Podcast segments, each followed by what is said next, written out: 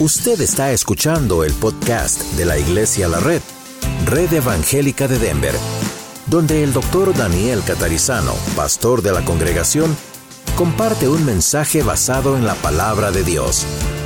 Ahora abra su corazón y permita que en los próximos minutos el Señor le hable y le bendiga. Hoy vamos a hablar en nuestra serie de Más que Vencedores acerca de cómo vencer el desánimo. Vamos a orar. Padre, gracias eh, este día te damos porque siempre que venimos a esta casa y estamos juntos es un gran gozo para reunirnos como familia, como tú nos has ordenado y recordando siempre este primer día de la semana la resurrección de nuestro Señor Jesucristo. Gracias Señor también porque podemos hoy compartir otra vez una nueva lección de esta serie, Más que Vencedores, siempre recordando que somos más que vencedores en ti, por medio de aquel que nos amó, que eres tú. Y gracias porque podemos hoy hablar de esto y pedimos que bendigas la lección aquí también para aquellos amigos y hermanos que escuchan en Radio La Red y en el podcast. Gracias te damos y que esto pueda ser para nosotros de edificación. En el nombre del Señor Jesús. Amén. Muy bien, vamos entonces a mirar en esta serie, como acabo de decir, cómo vencer el desánimo. Entonces, vamos a las definiciones, luego vamos a ver los tipos de desánimo que hay, algunos, por supuesto, no todos. ¿Cómo vencí el desánimo? Eso ya son testimonios, participación de la clase y qué dice Dios en su palabra. ¿Ok? Entonces, vamos a definiciones. Por ahí dice el diccionario que el desánimo es la acción o efecto de desanimarse, falta de ánimo, falta de entusiasmo, de ganas o de voluntad para hacer o enfrentar algo. Yo no sé cómo les va a ustedes con las definiciones del diccionario. A veces ayudan, a veces no dicen mucho. Ahora, el efecto del desánimo, es lo que más nos importa a nosotros hoy, es que genera una crisis de fe y la crisis de fe al mismo tiempo que genera desánimo. Eso va por los dos lados. ¿Ven? El desánimo puede crearnos una crisis de fe, es decir, podemos llegar a dudar de Dios, de si está activo en nuestras vidas, qué pasa, dónde está, o al mismo tiempo la crisis puede ser lo que genera el desánimo. O sea que va por, entra por las dos vías, ¿no es cierto? El desánimo nos puede llevar a la crisis o la crisis nos puede llevar al desánimo. ¿Okay? Entonces, Dice aquí, debemos entender que la vida es un viaje, no un destino. Parece un cliché, no sé si lo han escuchado otras veces, pero pónganle un poquito de atención a eso. La vida es un viaje, no un destino. No sé si alguna vez han leído un libro que se llama súper famoso en la literatura cristiana, El Peregrino, de Jean Bunyan. ¿Lo han leído?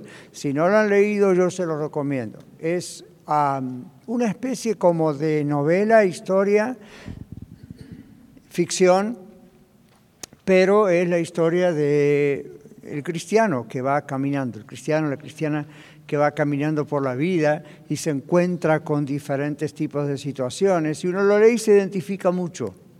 ¿okay? Entonces, hay ciertos libros que los cristianos tenemos que tener en casa sí o sí o sí o sí o sí. El primero, por supuesto, es la Biblia.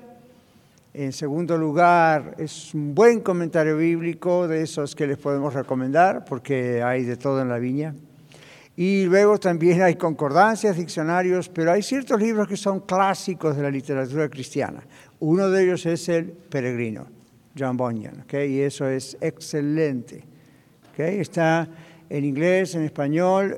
Eh, los que tienen niños, jóvenes, adolescentes, desde ya, yo lo leí cuando era un niño, después uno lo entiende mejor cuando es grande, pero hay versiones para niños también y eso nos van a ayudar mucho. Pero les menciono ese libro porque justamente se llama El Peregrino y la idea es su peregrinaje, ¿ok? Desde, desde que encuentra el Señor, o el Señor lo encuentra a él, ¿verdad? Es cristiano hasta que termina su vida. Entonces la vida es un viaje, no es un destino final. El desánimo nos viene, dice la hoja aquí, cuando no logramos nuestras metas, sueños, objetivos en el tiempo que habíamos calculado o en el tiempo que habíamos estimado. A ver, lo vamos a repetir otra vez.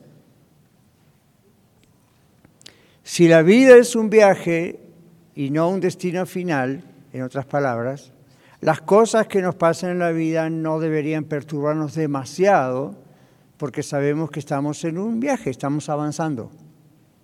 ¿Ok? Entonces, yo no sé si otro libro de la literatura no cristiana, pero a veces ayudan algunos puntos. ¿Han leído Don Quijote de la Mancha? Algunos sí, otros no sé si estoy seguro. Fue el examen que di en la escuela primaria y no me acuerdo nada. Don Quijote de la Mancha tenía un amigo llamado Sancho Panza. E iba caminando al lado de él. ¿okay? Entonces, en una ocasión, ¿se recuerdan la historia? Don Quijote veía los molinos de viento en el lejos y pensaba que eran gigantes. Estaba confundido el hombre, estaba trastornado. Por supuesto, es una fantasía la idea, ¿no? Entonces, Sancho Panza iba al lado de él y en un momento se quejaba o más bien le decía que habían perros ladrando y, y hay una frase que se hizo famosa y entonces Don Quijote le dice, ladran Sancho, señal que cabalgamos. Absorban, ese tiempo al cerebro. Ladran Sancho, señal que cabalgamos. Entonces se ha tomado ese ya como un refrán, aunque él no lo dijo como un refrán, se ha tomado con esa idea de decir, cuando hay ruido es porque hay avance. En algunos casos se ha tomado para decir, bueno, cuando nos critican o cuando esto y lo otro es porque estamos haciendo algo bueno. No es necesariamente lo que la idea de ese libro dice en esa porción, pero la idea es, estamos en un viaje, en el viaje van a haber circunstancias, van a haber cosas que nos atemoricen, van a haber cosas que imaginemos, van a haber cosas reales. El asunto es que nada de eso sucedería si estuviéramos estancados en un lugar. Evidentemente, al avanzar, vamos a encontrar situaciones.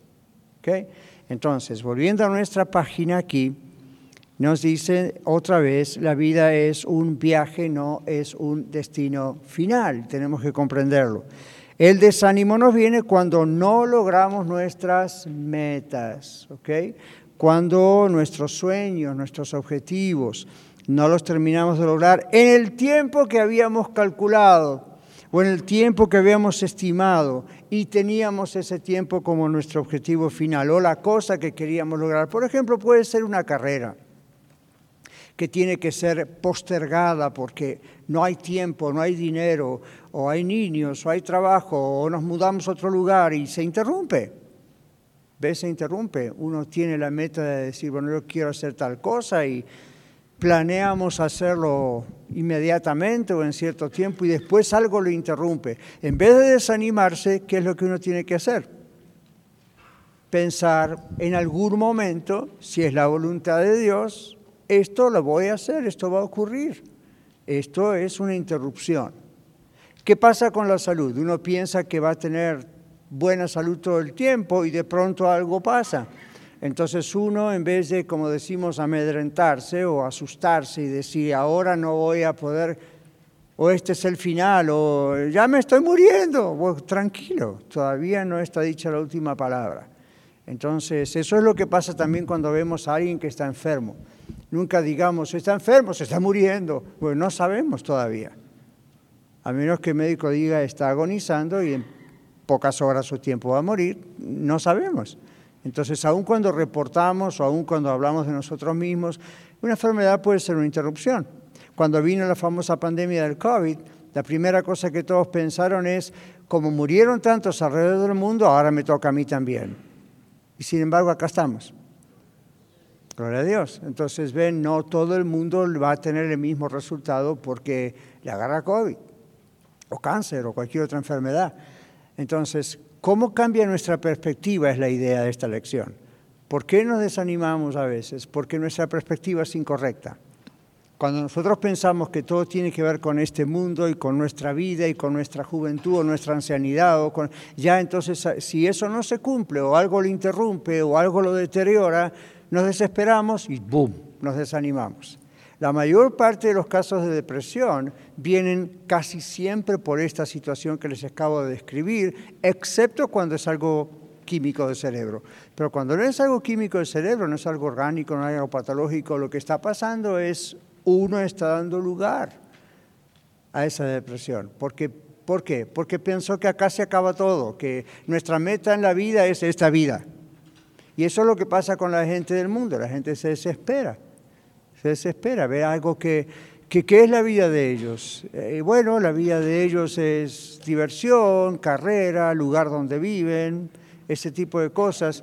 Y cuando algo falla, se vienen abajo o comienza a tener problemas en las relaciones unos con otros. ¿Por qué? Porque pensaron que eso era lo que tenían que lograr. No se logró, se vienen abajo. Entonces, ven, es la actitud, es la perspectiva. Yo pienso que en esta lección, mis hermanos, y a los que están escuchando en Radio La Red, the way, bienvenidos, pero en esta lección la palabra desánimo y la palabra perspectiva tienen que ir juntos. Depende de la perspectiva que uno tiene de la vida, se desanima cuando viene una situación en la casa, en la iglesia, en la política, se desanima o no.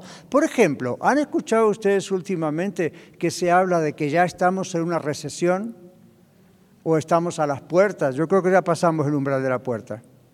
Entonces, ahora hay gente que está ya media en un, ya entró en el, apretó el botón de la desesperación en su vida. ¿Qué va a pasar? Y ya me imagino, y claro, y no vamos a ganar, y ahora la leche cuesta tanto, y cuánto va a costar el año que viene. Y entonces, ¿qué hace? Comienza a consumir más noticias, y más noticias, y más noticias, en YouTube, en Facebook, en la televisión, aquí, allá, en eso, a ver qué pasa. Y en vez de ayudarle, se deprime más. Ahora, no hay que ignorar las circunstancias. La semana pasada la Bolsa de Valores hizo una bajada estrepitosa como hace más de 40 años no hacía y todo el mundo empezó a ataque de pánico. ¡Ah! Esto es al fin del mundo. Murió la reina Isabel y ya vi la noticia de que ahora el rey Charles III, el hijo, el sucesor, es el anticristo. Y, lo peor que algunos cristianos pueden hacer es compartir eso en Facebook o en Twitter y decir, miren esto, miren, no, no sea participante de la tontería, perdone que sea tan claro. No participe en la tontería, por no decir otra palabra que sería más directa. No participe en la tontería. Cálmese. Cuando subió el Papa, este último también, este también anticristo. A mí cuando a alguien no le gusta a alguien, ya es el anticristo lea la Biblia y observe las características que va a tener que tener ese anticristo y las características mundiales y el escenario que tiene que ocurrir para que ese personaje realmente esté en el poder. Hasta ahora ninguno califica. Años atrás, cuando subió Hitler, ah, era el anticristo. Subió Hitler, hizo todas las atrocidades que hizo, ahí estaba muerto en una tumba. Nada que ver. Entonces, yo quiero que ustedes, como iglesia, yo no puedo velar por las otras iglesias de la ciudad, yo soy pastor de Iglesia de la Red. Así que ovejas de Iglesia de la Red, no participen en la tontería de los demás. No participemos en la tontería del mundo. Y lamentablemente otros creyentes por ahí participando de metiendo cosas, compartiendo cosas en Facebook, en Twitter y aquí y allá. No se apure a hacer esas cosas. Porque uno de los problemas es que usted participa en desanimar a otros.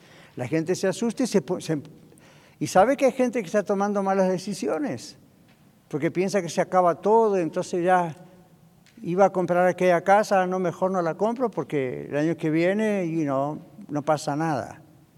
Hace, ¿qué? Dos años atrás casi, ya también, ¿no? Que Biden en julio lo van a sacar y va a volver Trump. Bueno, ya pasó casi dos años y todavía estamos esperando. Obviamente esa no era la realidad. Otros dicen, no, pero él no es el presidente que, que, legalmente tiene que estar ahí. Bueno, yo no sé si eso no es, la cuestión es que es el que está en la Casa Blanca, hasta que Dios quiera. Bien, entonces el asunto es, seguimos adelante, tenemos que seguir y seguir y seguir. Entonces, no comparta. Y yo les voy a decir una cosa, y yo sé que está escuchando Radio de la Red, pero yo estoy hablándole aquí a mi congregación, o a una de las cuatro. Si usted escucha algo así de parte de algún miembro de la Iglesia de la Red, aún de mi familia o fuera de mi familia, venga y dígamelo. No para que hagamos algo dramático, porque yo no tengo esa autoridad, simplemente para decir, hermano, hermana, está equivocado. Enderecese, ¿ok? Enderecémonos, porque no queremos ser participantes ¿Qué de ese tipo de cosas. Miren que la Biblia inclusive dice que no participemos en las obras infructuosas de las tinieblas, más bien reprendámoslas. ¿Qué? Porque vergonzoso es. Entonces, Volvemos a nuestra página. Esas cosas traen desánimo. Entonces no estamos tratando de ser positivistas, ¿okay? y hablar de vamos a ser positivos aunque todo usted se venga abajo. Pero tenemos que mirar qué es lo que la palabra de Dios dice. Entonces, para no asustarse y tener la perspectiva correcta en cuanto al fin del mundo, al anticristo, a las cosas que hemos mencionado, estudie la Biblia e interprétela bien y no hay forma de asustarse. ¿De acuerdo? Muy bien. Yo hice un programa hace mucho tiempo atrás sobre la, en Viva Mejor, cuando todavía filmábamos, hice un programa sobre la marca de la bestia. Y a algunos no les gustó, porque seguían pensando que la inyección, la vacuna del COVID era la marca de la bestia y que ahí iba metida y entraba en el ADN. Hasta ahorita, todos los que se vacunaron, pues yo no les he visto la marca por ningún lado. Pero Todavía algunos insisten que usted se vacunó y tiene la marca de la bestia, así que muérase de miedo. ¿Se das cuenta qué tontería? Pero en ese momento andaba la voz. Y alguno que otro, pastor, ¿qué hago? Ya me puse la vacuna, tengo la marca. Lea la Biblia. Lea la Biblia y se saca la duda. Pero ve de repente, usted tiene eso en la cabeza y es capaz de creer esa tontería más que lo que la Biblia dice que es la marca de la bestia. ¿Ok? Entonces, le comento eso porque esas son las cosas que usted alimenta su desánimo con esas cosas. Usted deja que el diablo haga su trabajo en su cabecita y luego anda desanimado y para su vida. Entonces, aquí dice, la vida es un viaje. Por eso la felicidad, no, perdón, la vida es un viaje y por eso las escenas van cambiando conforme pasa el tiempo comparando la vida con un viaje, ¿verdad? Las escenas van cambiando. Usted va de aquí a Colorado Springs, la escena va cambiando. Va de aquí a Fort Collins, va de aquí a Westminster, las escenas van cambiando. Hasta los edificios van cambiando. Entonces, la vida es así. Va, cambiando. ¿No es cierto? Uno dice, uno dice, yo ya tengo tantos años, ah, pero aquellos años de la juventud, aquellos años de la juventud, déjelos atrás, eran los años de la juventud. Y si usted dice, yo quisiera volver a eso, usted no quiere a esta edad volver a lo que era antes.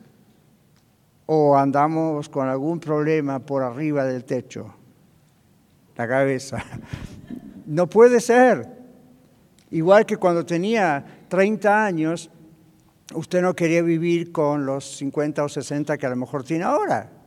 Es ridículo pensar vamos a volver atrás. En vez de avanzar vamos a retroceder. No, disfrute la edad que tiene. Yo disfruto la edad que tengo, disfrute la edad que tiene, porque si no su perspectiva es incorrecta. ¿Ven el problema de la gente que no quiere decir la edad? ¿Por qué no quiere decir la edad? Peor todavía, cuando uno no quiere decir la edad, siempre le dan más edad. Por algo no la quiere decir. ¿Right? Entonces, cuando uno es pequeño, siempre ya entra en la adolescencia y quiere hacerse más grande. Entonces ya quiere como que tener más edad. Cuando vaya teniendo más edad, es como que ya se quiere quitar años. Bueno, guay, vamos a vivir la edad que tenemos. Es un honor, es un placer, es un milagro, es una bendición de Dios. ¿Ok? So, no problem. Entonces, la perspectiva que uno tiene de la vida y que la vida es un viaje y que vamos avanzando en ese viaje, es maravillosa esa perspectiva y es la perspectiva bíblica. Cuando torcemos la perspectiva, torcemos nuestro estado de ánimo y nos entra este desánimo. ¿okay? Y un hijo de Dios no tiene por qué vivir con ese desánimo. Avanzamos. Cuando vemos la vida entonces de un cristiano como un viaje o peregrinaje, entendemos que las circunstancias cambiarán después de que cambie la escena presente. Que a veces la vida va fácil, todo va más o menos bien, parece que ya la tenemos manejando y de repente algo hacen, algo pasa y otra vez. Bueno, no se desespere, es un pasar, es un tiempo, no ancle allí. Seguimos. La clave es fijar nuestros ojos en Cristo. Ese famoso canto que a veces cantamos, viejo himno, fija tus ojos en Cristo tan lleno de gracia y amor y lo terrenal sin valor será a la luz del glorioso Señor. Cada vez que lo cantemos, piense lo que está cantando, porque eso es bíblico. La Biblia dice que debemos fijar los ojos en Jesús, el autor y consumador de la fe, el cual, ¿qué dice? Por el gozo puesto delante de él, el objetivo estaba allá adelante, sufrió la cruz menospreciando lo propio, las burlas, y luego se sentó a la diestra de Dios. Entonces, uno tiene que estar pensando, este hogar no es mi hogar final. Yo lo pensaba esta semana con el nuevo edificio que Dios nos dio para la Red Aurora. Ayer estábamos con varios acá, hermanos musculosos ahí ayudando con los muebles pesados y todo, gracias, ¿no? Y yo al salir tenía que salir corriendo al hospital para una enferma grave que tenemos en la iglesia y me quedé un segundo así observando y me fui y pensaba, wow, Señor, ¿cómo nos estás eh, bendiciendo? Es increíble, ¿cómo podemos tener ya este edificio y, y estos muebles y tantas donaciones? Yo como que me sacudo la cabeza estoy en un sueño o esto es cierto. Gloria a Dios y al mismo tiempo pienso, pero es pasajero. Este no es nuestro destino final. Y muchas veces, como les he dicho cuando vinimos a esta casa, hace años atrás, siete años atrás, ¿y qué pasaría si esto desaparece? ¿Y ven lo que pasó? ¿Y qué pasaría si lo nuevo mañana desaparece? ¿Y usted, pastor, estaría desesperado? No. ¿Le gustaría? No. ¿Pero estaría desesperado? No. ¿Por qué? Porque ese no es el destino final. Es nada más algo que Dios nos da, bendito sea el Señor porque nos lo dio, pero no es el objetivo. Entonces, cuando la casa que usted tiene es el objetivo, cuando su carro, su dinero, su trabajo, su profesión, su carrera, el ministerio, si ese es el objetivo final, cuando eso falla o se quiebra o se rompe, usted se desespera. ¿Verdad que sí? Cuando el matrimonio es su objetivo final, y en el matrimonio siempre hay algún problema, y usted se desespera porque pensaba que ese era el objetivo final. Entonces, deje de decirle a sus hijos, cásate para ser feliz, porque les está mintiendo. Y usted dice, pero el matrimonio tiene que traer la felicidad. No, el matrimonio tiene que saber manejar la felicidad. El único que trae la felicidad es Cristo. Entonces, si no tiene a Cristo en su corazón, por más que tenga a su universo, hermano, al lado suyo, puede ser un universo de problemas. Por más, hermana, que usted tenga a Mister Universo, que también existe, universo de problemas. O sea, si no tiene a Cristo, no importa qué riquezas o pobreza o quién tiene al lado como compañero. Entonces uno tiene que acostumbrarse y pensar, esto es un viaje. La perspectiva va a marcar el estado de ánimo también. Ahora, dice aquí en el Salmo 23, 4, que aunque ande en valle de sombra de muerte, no temeré mal alguno. ¿Por qué? Porque tú estarás conmigo. Tu vara y tu callado me infundirán aliento. Ahora, observe su página. Tu vara y tu callado me infundirán aliento. Dios nuestro Señor utiliza maneras, es decir, elementos, tools, de hacernos sentir su presencia y así nos alienta cuando pasamos por el valle. Todos pasamos por el valle de sombra de muerte. Aún aquellos que dicen, declaro que no estoy en el valle, se están engañando, porque aún diciendo, declaro que no estoy, están confesando que están, sino qué cosas están declarando. En todo caso, deberían declarar, nunca pasaré por el valle. También se están engañando porque van a pasar. Entonces aquí dice, y si niegan que están en un valle, niegan que Jesús tiene poder para con su valle y su callado guiarlos por el valle. ¿Qué están diciendo? Están negando lo que la palabra de Dios dice. ¿Ven? Entonces, Salmo 23, 4 dice, tu vara y tu callado me infundirán aliento. Observen este comentario. Dios nuestro pastor utiliza maneras, sus elementos, de hacernos sentir su presencia y así nos alienta cuando pasamos por el valle. Vivimos demasiado concentrados en las, entre comillas, escenas que vemos, es decir, circunstancias en la vida, y atravesamos durante este viaje por la vida. Y les aclaro, sean circunstancias agradables o desagradables. Nos concentramos demasiado en eso. Queremos parar en esta travesía en la localidad perfecta, entre comillas, que hemos creado en nuestra imaginación y poner allí nuestra carpa, como hacían los judíos.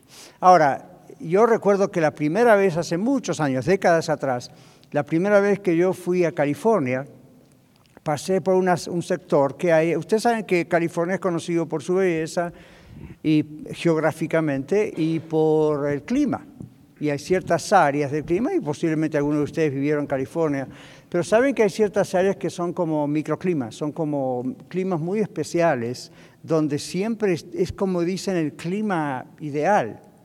Hay ciertos puntos alrededor del mundo, México tiene uno de esos, que es como que el clima es ideal. Yo me acuerdo que fui a Querétaro, otro lugar, México, una vez, y como que hay una zona que el clima es ideal. Entonces yo paso por esos lugares y digo, yo quiero vivir acá. Este es el lugar preferido para mí. El clima es ideal, eso hace que el humor de la gente sea mucho mejor, hasta el tráfico es mejor. Hay muchos elementos. Y uno dice, acá voy a tendré mi carpa. Y después Dios los manda a uno a Denver. Que es maravilloso, pero cuando viene la nieve muy fuerte y el hielo y el calor y el sol y esto y que el otro, siempre tenemos alguna queja por ahí diciendo, este no es el clima ideal. Esto es un pasar. Pasaremos aquí hasta que el Señor venga o nos lleve a su presencia o seamos ancianitos, no sé, o no. Pero el punto es este. La perspectiva de la vida cambia nuestro estado de ánimo. La perspectiva de la vida aferrada de Cristo. Entonces, tratar de ver, ok, hay en la vida ciertos microclimas, ciertos, uh, ciertos lugares, you usted, usted puede estar pasando hoy, que está escuchando en radio o en podcast, usted aquí en la red, en vivo, puede estar pasando en este tiempo una de sus mejores etapas de la vida, tal vez. La economía le va más o menos bien a pesar de la recesión, la salud anda bien, la familia está bien, no hay mayores problemas, no hay discusiones en casa, no hay peleas, todo parece que está bastante en orden y usted dice, lo logramos, llegué, yeah. Y dentro de un tiempo alguien se enferma, algo pasa en la economía, algo pasa en el país y usted dice, oh, otra vez, ya, bienvenido a la vida. Entonces disfrute cuando algo es maravilloso. Es como cuando uno se casa, ¿verdad? Se casa, viene la luna de miel, viene todo, todo más o menos anda bien, y de pronto, a veces más pronto que de, las cosas empiezan a andar mal. Porque convivir es una de las cosas más difíciles para un ser humano, vivir con otro. Y sin embargo Dios nos hizo para convivir. ¿Ven por qué lo necesitamos también? si no, no sabemos cómo convivir. Pero hay momentos así. Nace una criatura y es como que el cielo descendió. Después se enferma la criatura y es como que el cielo se ausentó. Y eso es la vida. Entonces, mis hermanos, en vez de vivir eh, de ilusiones o estar deprimido o ser negativos, es la vida. En este momento en la Iglesia de la Red estamos pasando la gloriosa experiencia del milagro de ese edificio por el cual oramos por seis o siete meses o algo así, y al mismo tiempo estamos pasando la dolorosa situación de una hermana que se accidentó y la otra que está allí entre la vida y la muerte, honestamente. Y el otro que, y es, es como los albañiles en nuestros países dicen, una de cal, una de arena. ¿No? Como diciendo, de pronto una es suave y la otra no. es la vida. Así que si hay pastores escuchándome que son más jóvenes que este pastor, esa es la vida pastoral, la vida de una iglesia. De pronto hoy, wow, como que estamos a las puertas de un avivamiento y en el medio del asunto, ¡boom!, se mezcla algo que uno dice, ¿y acá qué pasó? Es la vida. ¿Cómo mantenerse parados y firmes en el Señor? Mirándolo a Él y el destino final y no tanto el camino. Right? Así que ahí va la recomendación. Ahora, hay tipos de desánimos, y esto es un poco más técnico, los cinco puntos que vienen aquí. Desánimo adaptivo, desconectado, patológico, instrumental y por el mal propio.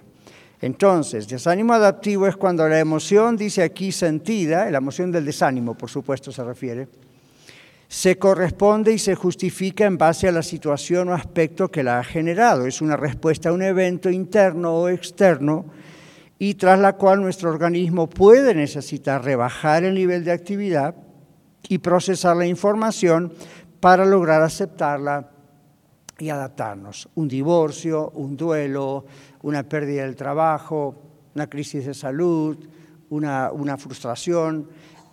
Bueno, es normal que el mismo organismo produzca algo así para que uno baje un poco la actividad. Por ejemplo, usted ha escuchado cuando el médico, un consejero o alguien, usted anda mal y le dice, relájese, o tómese un par de días y descanse. Y uno dice, no, yo quiero, tengo que solucionar el problema, no voy a descansar hasta solucionar esto. Wrong, tiene que hacer, tiene que parar, tiene que relajarse, para que todo se nivele, inclusive físicamente, ¿verdad?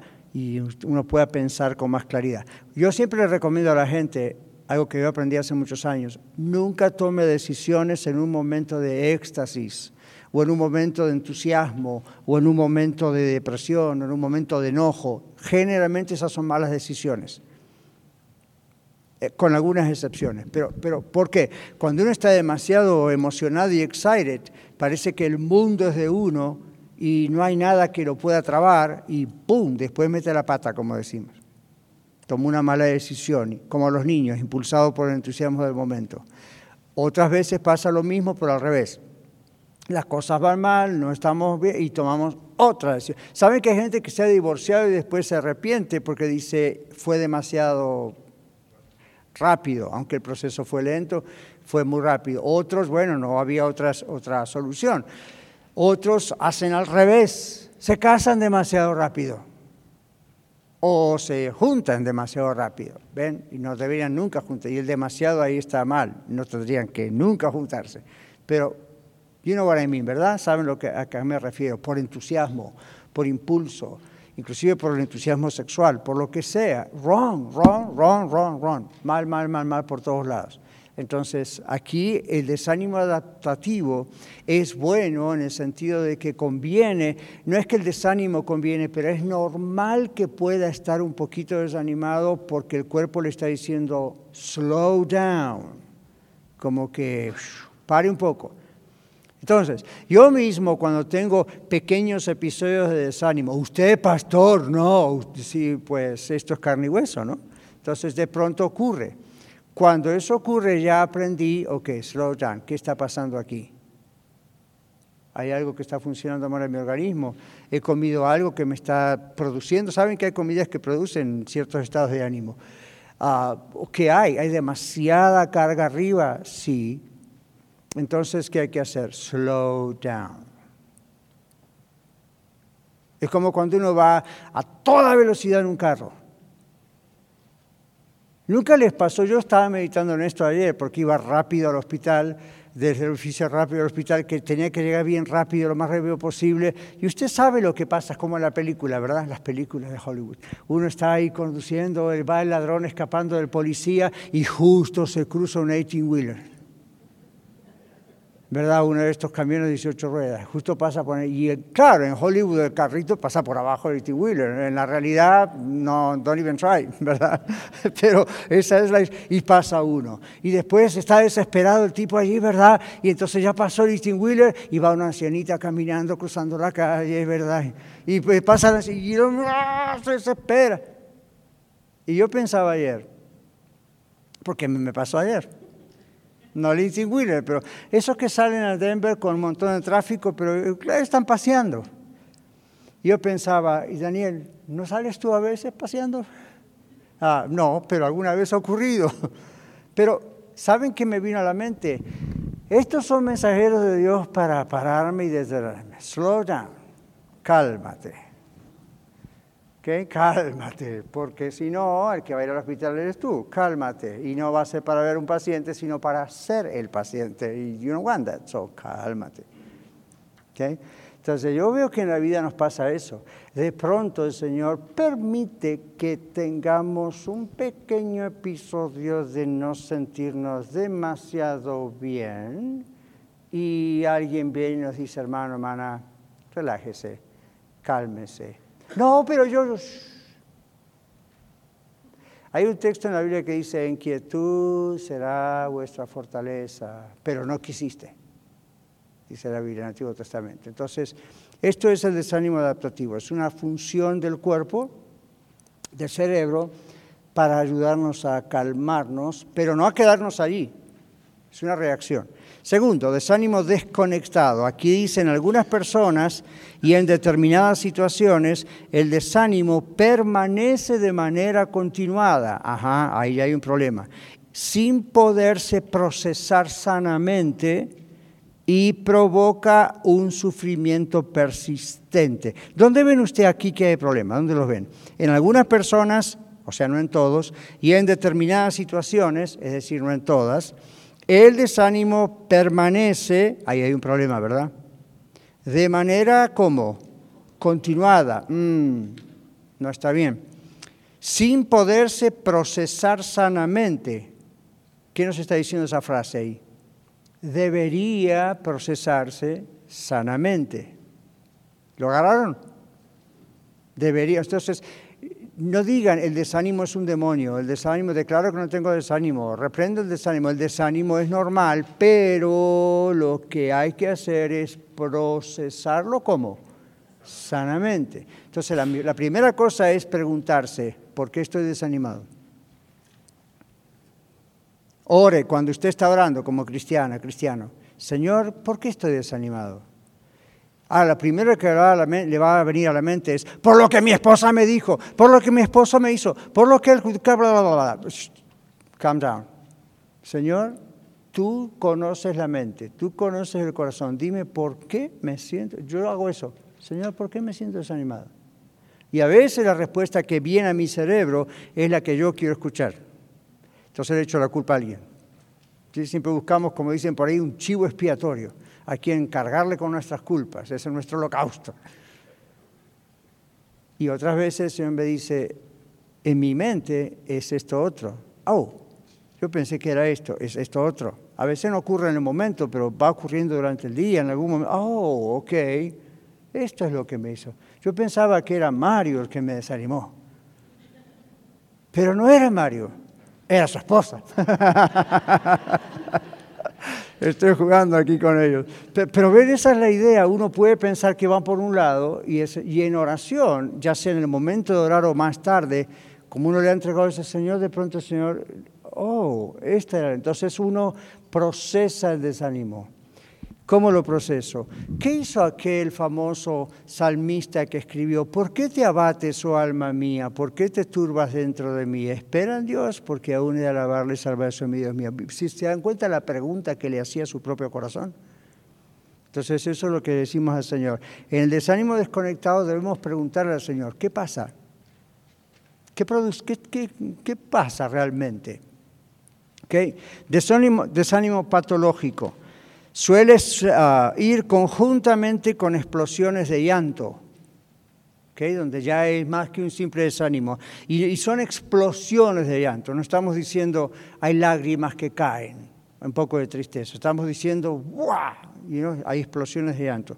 Este estado de ánimo no viene por alguna razón en particular o es desproporcionado para la situación que lo produce, por eso es patológico, es una cosa enfermiza puede llevar al aislamiento de la persona o incluso en casos extremos a conductas autodestructivas.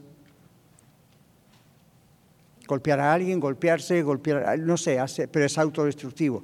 Entonces ya esto es una cuestión que entra en lo patológico, especialmente cuando es algo crónico. ¿Lo comprendieron, verdad? Hay explosiones de llanto, no viene por alguna razón en particular. Yo sé que en otros casos uno puede tener conductas autodestructivas por razones específicas que puede señalar. En el caso patológico a veces no.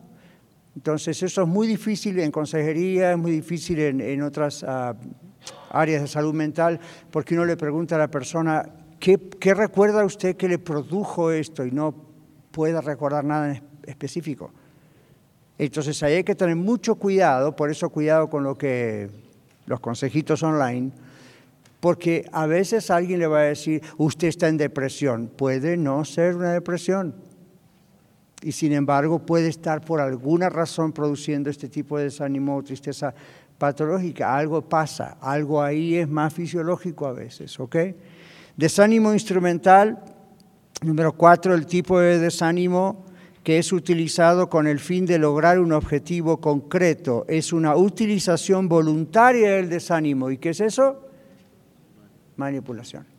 Uno se desanima, al principio es ficticio, luego sin querer cae en desánimo, y esto es para manipular a otros, para que otros digan pobrecita, pobrecito.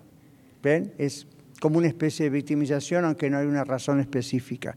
Número cinco, desánimo por el mal propio. Se caracteriza por aparecer en base al sufrimiento que se siente por uno mismo cuando ocurre algún tipo de situación dolorosa o bien por la privación de nuestras necesidades y voluntades. Ese es bastante claro, ¿no es cierto? Ahora, antes de ir a cómo vencí el desánimo y participar como clase, vean todos los textos que tenemos aquí. Vamos a leerlos, ¿qué les parece? Salmo 23, no lo vamos a leer, lo conocemos, ya leímos específicamente el verso 4, con tu vara y tu callado me infundirán aliento. Recuerden que la vara y el callado del pastor de ovejas tenía que ver no tanto como algunos piensan, algunos piensan que la vara del pastor de ovejas era para castigar siempre a la oveja, no es lo que realmente ocurría. Que la vara era para defender a las ovejas de los otros animales que venían a atacar y a veces, por supuesto, para dirigirla, pero el callado tenía una especie de horqueta al final que era para ayudar a la oveja a guiarla. ¿Saben por qué? Para que la oveja sintiera la presencia del pastor guiándole. Muy interesante interpretar la Biblia como corresponde. ¿okay? Entonces, Hebreos 10, 23. Ustedes tienen los textos. No creo que tengo que repetirlos todos, ¿verdad? Vayan buscándolos en orden. Aquí Ediberto lo tiene y hermano José se acerca y lo leemos. Adelante. Mantengámonos firme, mantengamos firme la profesión de nuestra esperanza sin vincular, porque fiel es el que, el que prometió.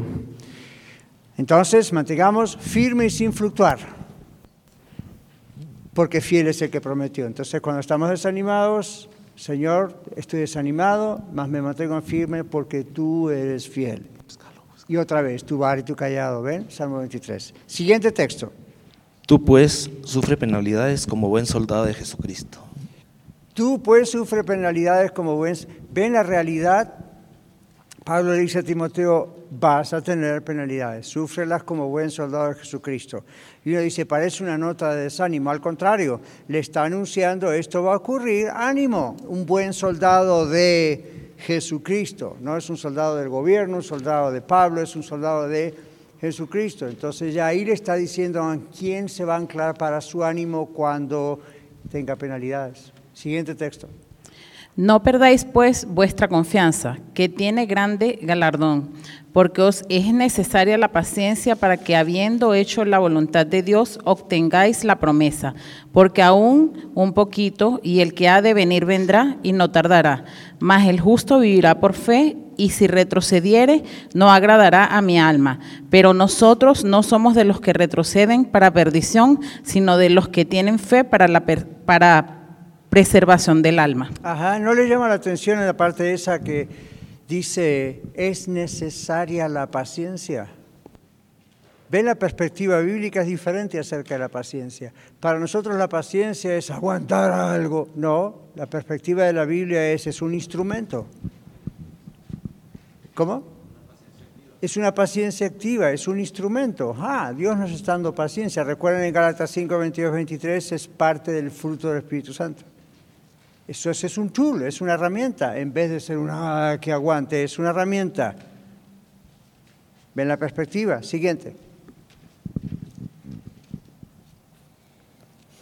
Considerad aquel que sufrió tal contradicción de pecadores contra sí mismo, para que vuestro ánimo no se canse hasta desmayar, porque aún no habéis resistido hasta la sangre, combatiendo contra el pecado, y habéis ya olvidado la exhortación que como a hijos se os dirige diciendo, Hijo mío, no menosprecies la disciplina del Señor, ni desmayes cuando eres reprendido por Él. Y luego dice, porque Dios al que ama castiga o disciplina como Padre si lo quiere. Pero como comienza diciendo que no despreciemos, ¿qué cosa? No solo la disciplina, sino que... ¿Recuerdan cuando dice nadie ha sufrido por el pecado hasta la sangre? ¿Qué decía Carlos? Oh, considerar al Señor Jesús. Entonces, la perspectiva es, me está pasando lo que me está pasando, lo que sea, no me gusta, es feo, duele, pero jamás voy a sufrir a nivel de lo que sufrió Jesús. Y el nivel de lo que sufrió Jesús me ayuda a mí a pasar por lo que estoy pasando, porque Él lo sufrió. Y entonces Él me da ánimo, no solo en una cuestión de comparación, no, pero es una cuestión de Él sabe. En la, carta de Hebreos dice, tenemos un sumo sacerdote que sí puede compadecerse por nosotros. Uno que fue tentado en todo, pero sin pecado. Siguiente texto. ¿Dónde andamos? Vamos por tanto, tomad toda la armadura de Dios para que podáis resistir en el día malo y habiendo acabado todo, estar firmes. Gracias, Ana. Entonces, tomad toda la armadura, no parte, ¿ven? Tomad toda la armadura. Efesios 6, 10 al 20. Yo sé que muchos lo usan como el famoso texto de la guerra espiritual y ahí entonces empiezan a hacer ciertos espectáculos extraños. Ningún espectáculo, es lo más práctico. Ahí está la palabra de Dios, el Evangelio, la oración, simplemente activar eso todo el tiempo. Y eso nos solamente nos levanta el ánimo, sino que nos corrige en la perspectiva correcta. correcta. Siguiente texto. Así que la fe nace cuando se presta atención a las buenas noticias acerca de Cristo. Ajá, muy bien. La fe viene por el oír la palabra de Dios, dice el texto tradicional. Entonces, ¿se dieron cuenta ustedes y los que están en radio o en el podcast y ustedes acá? Alguien me dijo el otro día, nuestra hermana Cecilia, porque estamos orando tanto, está en el hospital, ella me dijo el otro día visitando la, la semana que, está, que acaba de pasar, me dice, pastor, sí, yo a veces tengo momentos de desánimo, no le voy a decir que no, no le voy a mentir, pero me acuerdo de la palabra o leo la palabra o estaba viendo el YouTube el otro día del mensaje, dice, y cuando me dan palabras, es decir, cuando el Señor me pone en la palabra, la palabra me levanta el ánimo. Digo, sí, Cecilia, eso es exactamente lo que ocurre. Es la palabra. A mí me pasa lo mismo, aún sin estar enfermo. Cuando por algo me desanima, yo oro al Señor, Señor, ¿por qué me está pasando? ¿Qué está ocurriendo? Y casi 99 puntos de las veces viene un versículo bíblico. Y ahí, oh, entonces, ¿qué está haciendo el Señor para hacerme reaccionar y levantar el ánimo? la perspectiva correcta. Venme, momento, hay que estar pensando en la perspectiva correcta. Siguiente texto. Pero vosotros, amados, edificados sobre vuestra santísima fe, orando en el Espíritu, en el Espíritu Santo. Ok, entonces, ¿en qué edificamos nuestra, el Señor llama nuestra santísima fe? ¿Y en quién hemos puesto nuestra fe? Porque ahí Él dice, en el Espíritu Santo. El Espíritu Santo controla, Dios controla nuestra vida, Dios es el Espíritu Santo. Entonces, ese, apoyamos, edificamos nuestra fe no en las circunstancias.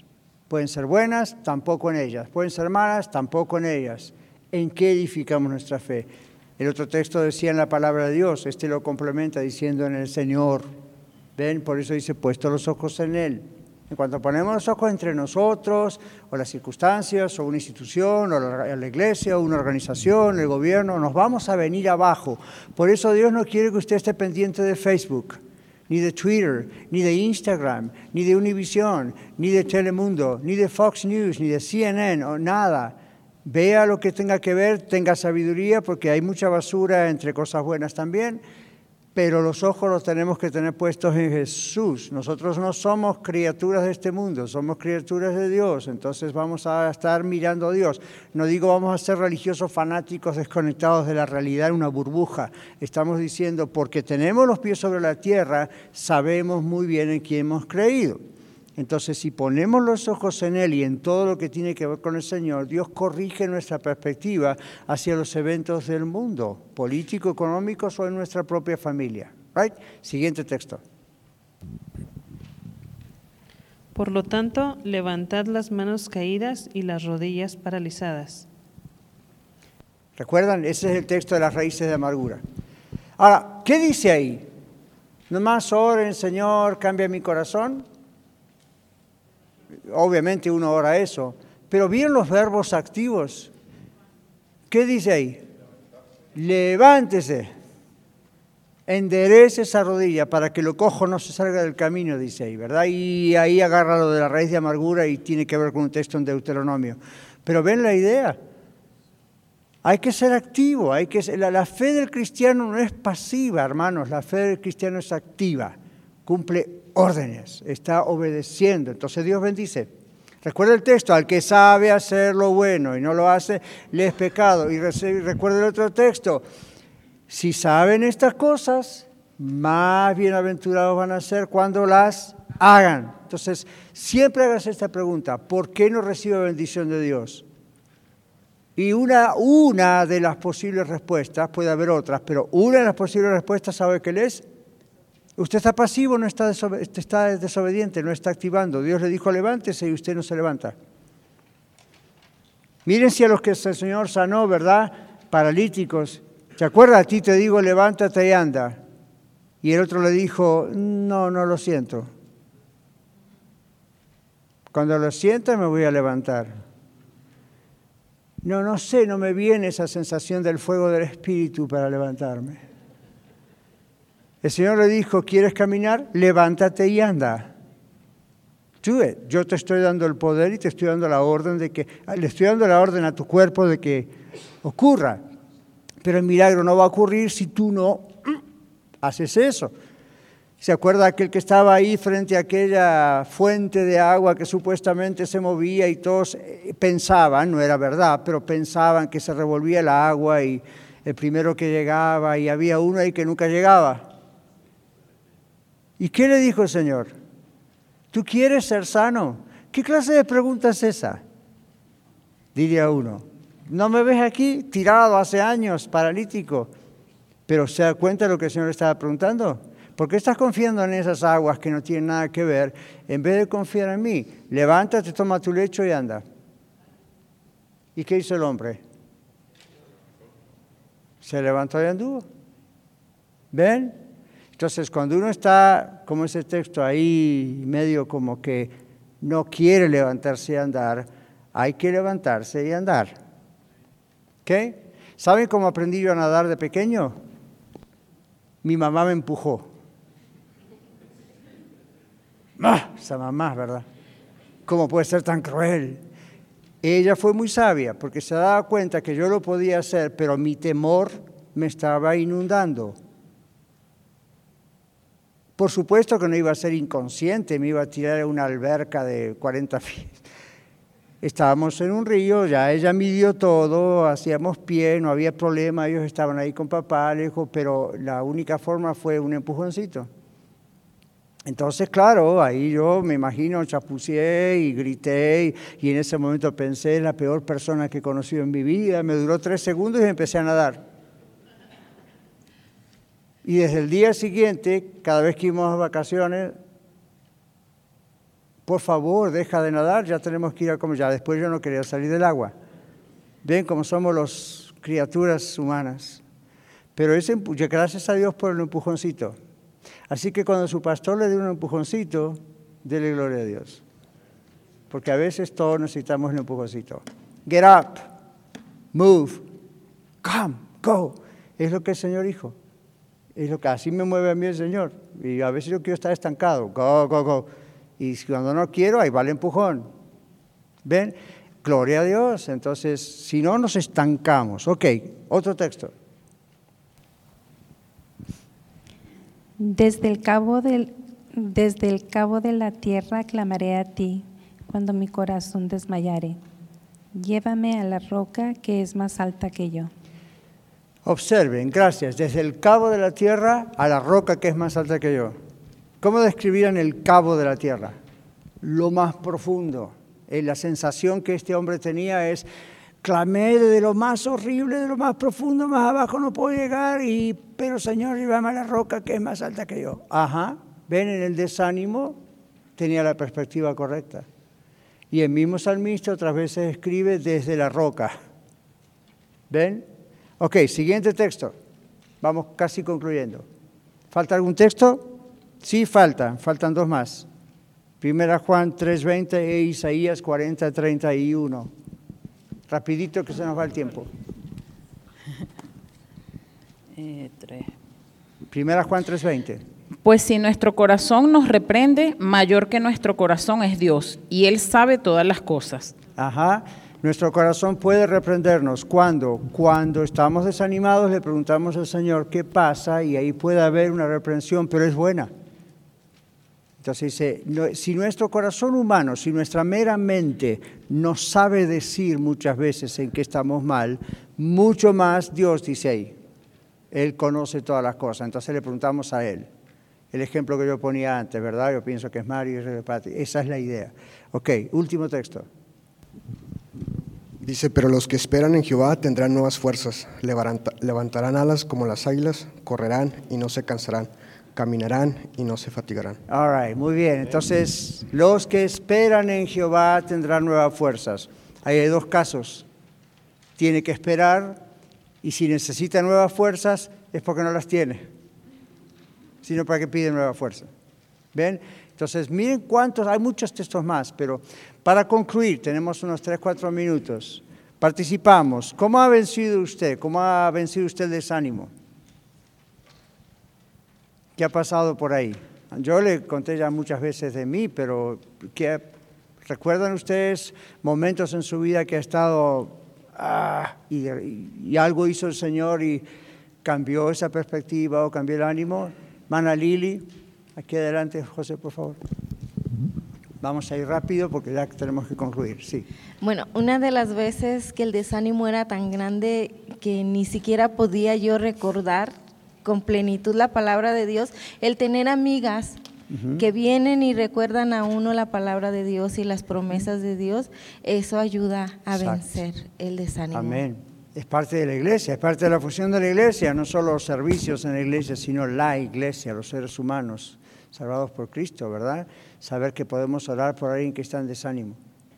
Ahora, ¿cómo, cómo sabe la gente si estamos en desánimo? ¿Por nuestra cara tipo de pasa de uva o, o les decimos? ¿O ustedes los cristianos que siempre dicen que está todo bien? Uy, ahí comenzamos otra lección. Pero verdad, vamos a ser honestos, vamos a ser sinceros. Hay días que no está todo bien. Eh, no, no hagamos como hermana que está, Dios le bendiga, como está bendecido mi hermano. Sí, está bendecido, pero a lo mejor ese día no anda bien. No, no voy a declarar, y no es pecado decir que no anda bien. El Señor Jesús en una ocasión le dijo a los discípulos, mi alma está turbada hasta la muerte. Quédense aquí, oren por mí fue el día del Getsemaní. No les dijo, yo soy Dios en la carne, yo soy el Hijo de Dios, todo está bien, no problem. No. Como ser humano dijo, esto es lo que me está pasando, oren por mí. Y después fue y no habéis podido orar conmigo una hora, estaban dormidos. Pero, pero ven, la cuestión es el mismo Señor, el mismo Señor en algún momento. No, no es pecado hasta cierto punto, no es pecado, como hemos estudiado en la lección de hoy, tener momentos de desánimo. El asunto es saber actuar. La lección de hoy tiene como propósito enseñarnos a saber qué hacer cuando eso nos ocurra, no a negar que eso nos ocurre. ¿Okay? No somos cristianos de plástico, somos cristianos de carne y hueso. Necesitamos ser llenos del Espíritu Santo. No andar dando lástima por ahí, pero fijarnos, como decía Lili, ayudándonos unos a los otros. ¿Ok? Señor, te pedimos que solidifiques esto en nosotros en el sentido de que se haga realidad, se haga carne, no sea solamente educación o información. Pedimos en el nombre de Jesús. Amén. Muchas gracias por escuchar el mensaje de hoy. Si tiene alguna pregunta en cuanto a su relación personal con el Señor Jesucristo o está buscando unirse a la familia de la Iglesia La Red, por favor no duden en contactarse con nosotros.